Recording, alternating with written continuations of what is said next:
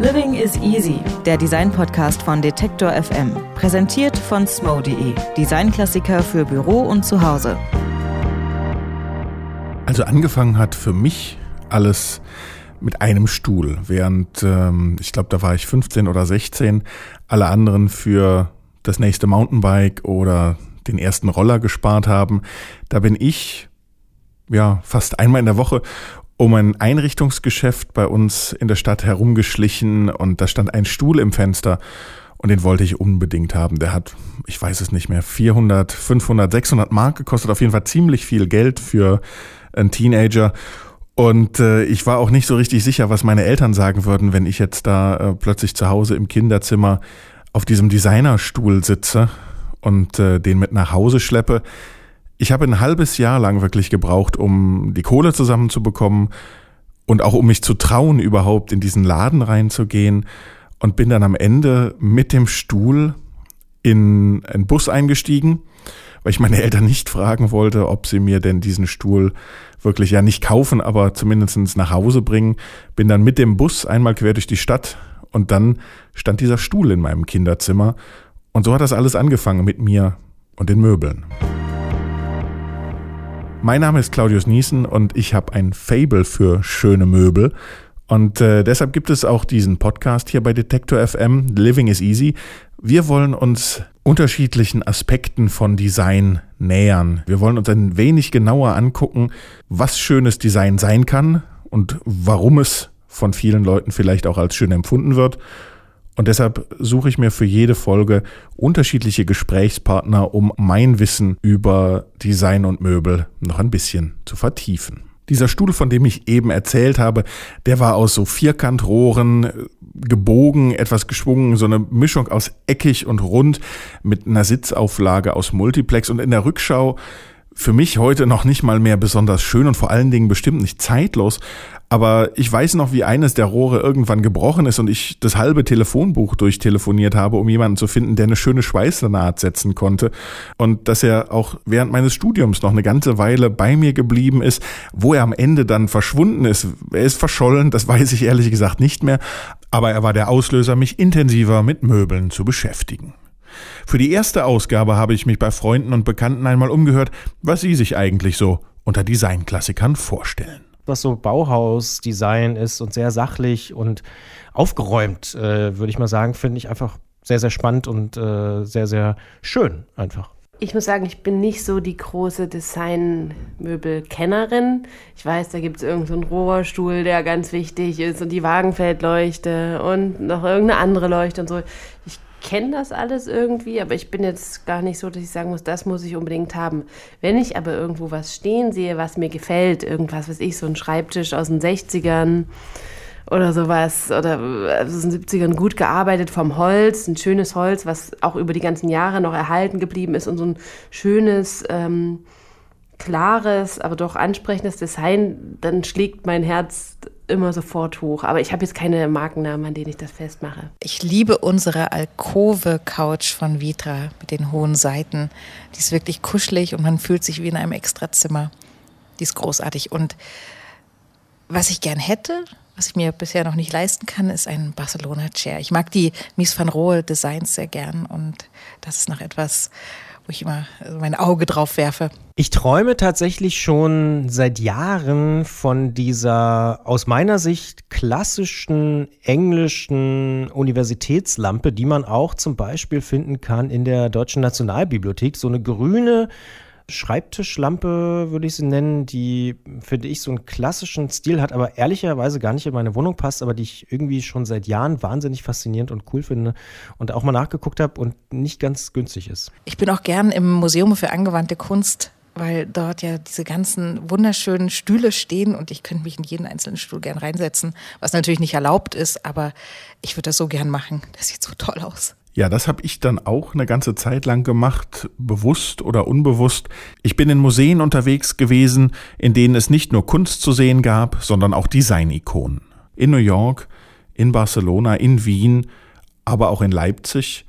Und da stellt sich dann schon die Frage, warum es so oft Stühle sind oder ob es mir nur so vorkommt, dass es oft gerade Stühle sind, die Designklassiker werden? Nee, also absolut. Äh, es ist kein Zufall, dass äh, es gerade immer wieder diese Ausstellungen oder, oder Sammlungen von, von Stühlen gibt. Also auch wenn das bei uns, wenn wir eine, im Vitra Design Museum eine Sammlung des ja, industriellen Möbeldesigns haben, beziehungsweise inzwischen sogar das erweitern. Auf, wir sagen, unser Leitmotiv ist eigentlich das Interieur und alles, was, das, was zum Interieur gehört, bis hin also auch zu Textilien oder Besteck, ähm, sind die Dinge, die wir äh, hier sammeln. Steht doch der Stuhl immer wieder im Zentrum, weil das einfach für Designerarchitekten immer auch eine Herausforderung war. Anders vielleicht jetzt als ein beim Regal geht es auch um Statik, beim Bett letzten Endes auch, aber der Stuhl ist doch eine besondere konstruktive äh, Herausforderung, weil sich jemand draufsetzt, der das Gewicht tragen muss und eben aber trotzdem äh, in den meisten Fällen irgendwie eine gewisse Leichtigkeit vermitteln möchte. Ähm, er muss normalerweise auch beweglich sein, sich irgendwie tragen lassen. Dann geht es um die Frage der Armlehnen, geht um die Frage, wie man das Gewicht also dann ähm, ableitet und verteilt. Und äh, ja, das ist eigentlich so Architektur im Kleinen. Und deswegen haben sich gerade auch Architekten speziell mit dem Möbelstuhl immer wieder beschäftigt. Da bin ich irgendwie beruhigt, dass auch Jochen Eisenbrand, der Chefkurator des Vitra Design Museums in Weil am Rhein, den Stühlen eine zentrale Rolle sagen, in der Entstehung von Designklassikern zumisst. Er ist überhaupt ein Experte für das Thema Designklassiker und äh, mit ihm habe ich auch darüber gesprochen, wie sie überhaupt entstehen, solche Designklassiker, was da zusammenkommen muss. Ich, ich glaube, da kann man unterscheiden zwischen intrinsischen Gründen und extrinsischen Gründen. Also einmal den Gründen, die quasi dem Objekt inne liegen und dann äh, äußeren Umständen. Ähm, die quasi selbst mit dem Objekt zu tun haben, würde ich sagen, ist, also das sehen wir jedenfalls so in unserer Beschäftigung äh, mit, mit unserer Sammlung, ähm, ist einmal, kann das sein, dass äh, ein, ein, Möbel wirklich eine neue Form äh, hervorgebracht hat oder mit dem Möbel eine neue Form entstanden ist, dass man so vorher noch nicht kannte. Es kann sein, dass der Architekt oder der Designer, der es entworfen hat, äh, da zu einer besonders ähm, bestechenden neuen konstruktiven Lösungen gekommen ist. Ähm, das kann auch im neuen Umgang mit einem Material begründet sein, der, der vorher so noch nicht da war. Ähm, das sind, glaube ich, drei wesentliche intrinsische Gründe, so dieser, dieser Neuigkeitswert, dass also nicht einfach Bestehendes kopiert, wiederholt wurde. Und das andere, so die äußeren Gründe, sind, glaube ich, dass das dann auch von Leuten, die sich mit Design, mit Formgebung, mit Gestaltung beschäftigen, ähm, anerkannt wird und äh, anerkannt wurde, dass sie also dann auch äh, zu ihrer Zeit schon publiziert wurden, ausgestellt wurden, mit Preisen versehen wurden und damit dann schon mal so eine Grundlage gelegt wurde, dass diese Anerkennung schon früh erfahren haben. Anerkennung ist sicherlich das eine, wenn man über Designklassiker spricht. Das andere sind aber durchaus auch die Kosten, denn auch äh, oder gerade wenn man über schöne Möbel spricht, über schöne Designmöbel, dann ist es ja doch immer wieder so, dass man sich denkt, ach, hätte ich zwar gerne, aber leisten kann ich sie mir noch lange nicht. Das ist ja so ein, so ein gewisser Widerspruch, dass also auch manche dieser Möbel, die dann heute als Designklassiker gefeiert werden, ursprünglich auch entworfen worden sind mit der Idee, ähm, für, für wirklich massentauglich zu sein in, in Sachen äh, Anschaffungskosten, aber vielleicht heute auch nicht mehr unbedingt so günstig sind, wie sie es mal waren, weil die Herstellungskosten sich, sich vervielfacht haben. Und man aber, wenn man dem Klassikerbegriff treu sein möchte, dann sie auch heute immer noch so herstellt, wie das ursprünglich mal gedacht war und äh, das heute teurer käme, als wenn man vielleicht viele Anpassungen machen würde an heutige Produktionsgegebenheiten. Ähm, um übrigens mal konkret zu werden, einer meiner Traumsessel, das ist der Eckchair von Arne Jakobsen. Um den bin ich immer wieder herumgeschlichen in Einrichtungshäusern, in Modeläden, wenn man das so sagen kann. Dort steht er manchmal in der Ecke. Er steht in Hotellobbys, man kann sich reinsetzen. Ich habe mich dann irgendwann auch mal reingesetzt. Und dann war ich eigentlich ein bisschen enttäuscht, denn ähm, das liegt natürlich an mir, aber ich war irgendwie zu groß und zu breit, um mich so richtig wohl zu fühlen in diesem Sessel. Er sieht toll aus, aber äh, für mich ernüchternd auf der einen Seite. Hm, es ist nicht das passende Möbel, das ist fast schon so wie mit Kleidungsstücken. Er passt mir einfach nicht. Und äh, damit kann ich gleichzeitig sagen, habe ich auch eine ganze Stange Geld gespart an dieser Stelle.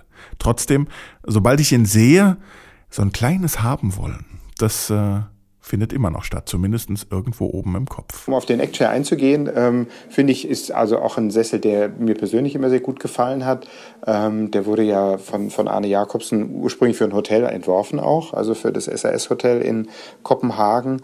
Ähm, und das ist ein gutes Beispiel auch insofern, als der tatsächlich auch gleich dann, ähm, als er erstmals dort produziert und eingesetzt wurde, dann auch in der Ausstellung gezeigt wurde, Form Skandinav im Musée des Arts Décoratifs in, in Paris, also gleich da auch diese Anerkennung gefunden hat. Und ich glaube, was fasziniert hat, war, dass das diese sehr simple, schlichte Form war, einfach aufgeständert auf diesem Aluminiumfuß und damit auch die Form des Ohrensessels, die ja also ein überlieferter Typ von Möbel ist, neu definiert hat. Also viel eleganter, fast skulptural und äh, eben trotz der Tatsache, dass sie den ganzen Menschen umfassen muss, so ja leicht und schwebend gewirkt hat. Egal ob Barcelona Chair von Mies van der Rohe oder der Eckchair oder andere Möbel von Arne Jakobsen oder sogar das USM Haller, dieses Stahlrohr-Regalsystem.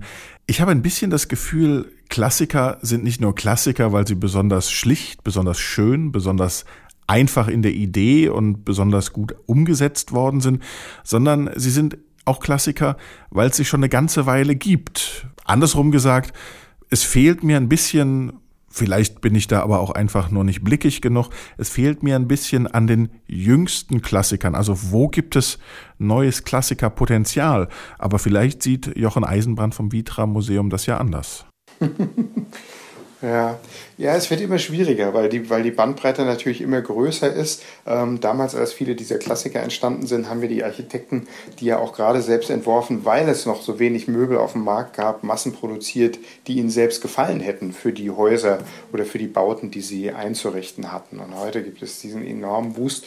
Und äh, es gab auch Zeiten, wo es wirklich diese neuen Materialien gab, äh, mit Sperrholz oder später dann auch neue Kunststoffe, mit denen die äh, Designer experimentieren experimentieren konnten, um was, um was Neues zu machen. Ähm, diese Material- oder diese Sprünge in der Materialinnovation, finde ich, die sind heute nicht mehr so massiv, wie sie mal waren. Heute sind so die, die neuesten Sachen natürlich Möbel, die im 3D-Druck hergestellt werden, also Laser gesintert werden zum Beispiel. Also ein Beispiel war von einer schwedischen Gruppe, die heißt Front. Die haben die Form eines Stuhles in die Luft gezeichnet und das über Kameras aufgenommen und dann diese, diese Zeichnungen, die sie einfach so in die Luft gemacht haben, äh, 3D, dann auch in 3D-Technik drucken lassen.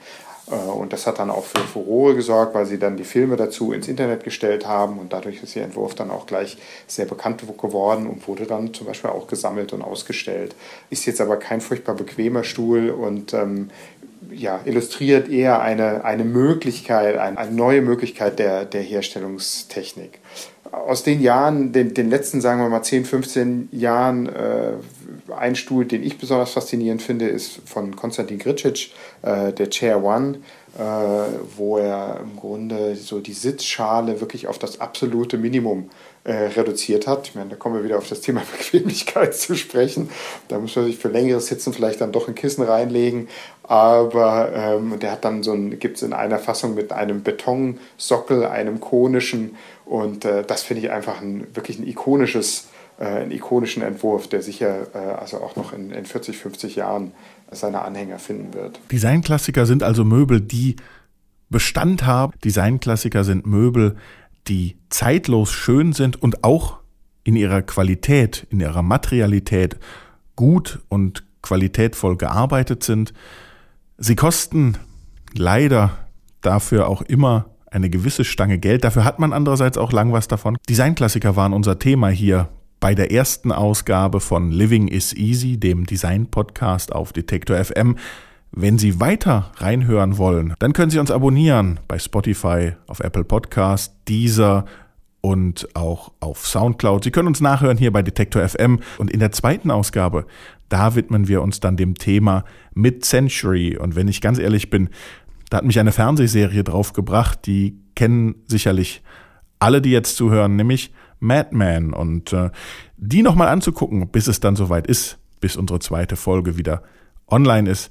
Ich glaube, das ist kein schlechter Zeitvertreib. Tschüss, sagt Claudius Niesen. Auf bald. Living is Easy, der Design-Podcast von Detektor FM. Präsentiert von smo.de, Designklassiker für Büro und Zuhause.